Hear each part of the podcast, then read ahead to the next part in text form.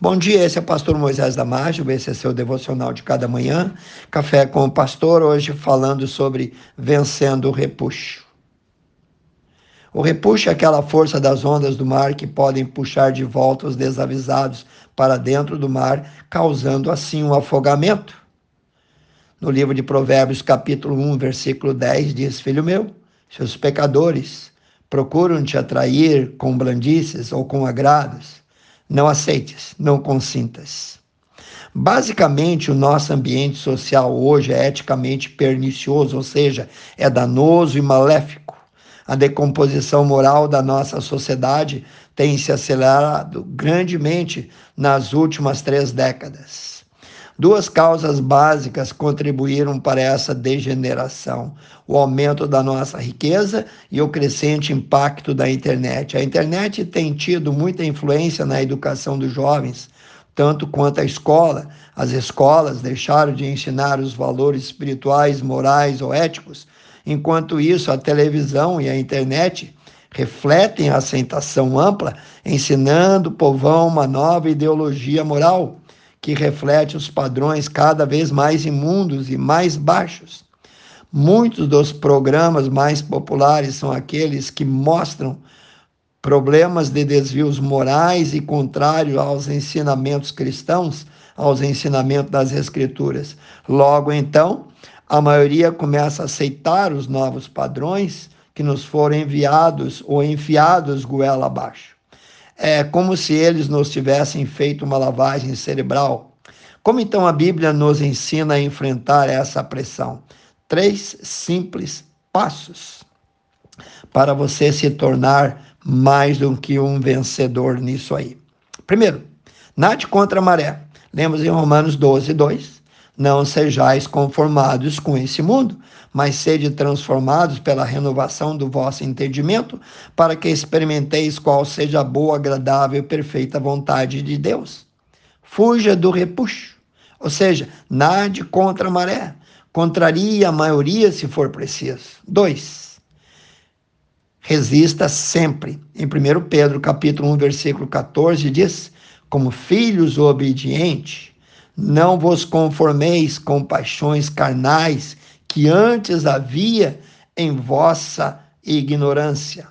Note que esses dois enunciados bíblicos são um mandamento, uma ordem direta, não apenas uma sugestão ou conselho, é nos ordenado a sermos diferentes do mundo, diferentes da maioria, e não seguir o estouro da boiada, não seguir o fluxo natural, a despeito da intensidade da pressão da grande massa que enfrentamos, não ceda e saiba que só precisamos de Deus para ser a maioria. 3. Seja sempre correto. Reconheça a sua fragilidade e a sua tendência de cair. Fazendo assim, você vai então redobrar o cuidado na escolha dos seus amigos. Existe um ditado popular que diz: Dize-me com quem andas e te direi quem és. As nossas amizades acabam exercendo enorme influência na nossa vida. Aprenda a influenciar positivamente as outras pessoas em vez de ser influenciado pelas más amizades. Nunca tenha vergonha de bater em retirada. Quando tudo ou mais falhar, sai de cena, retire-se. É isso mesmo. Quando você não puder resistir ou influenciar os outros, você tem que se retirar da situação. Em Provérbios capítulo 4, versículos 14 e 15, nós lemos: não entres pela vereda dos ímpios, nem andes no caminho dos maus, evite-o. Não passes por ele, ou desvia-te dele e passe de largo.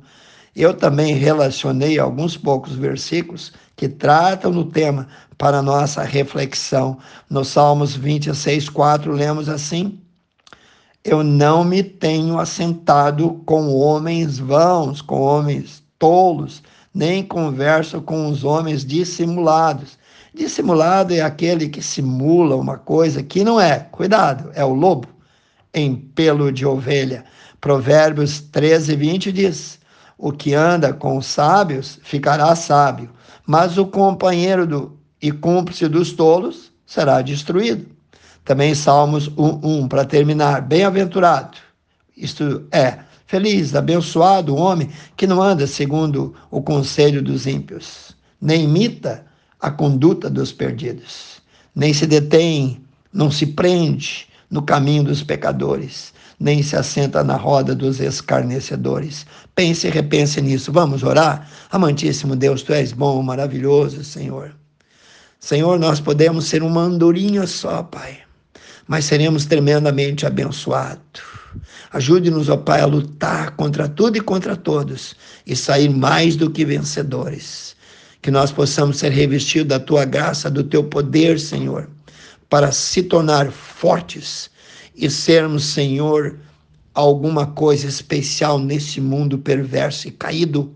Pai, somos santos porque o Senhor é santo e nós te agradecemos por isso. Oramos em nome de Jesus. Amém. Se você gostou, passe adiante seus grupos, amigos. E eu te vejo no próximo Café com o Pastor.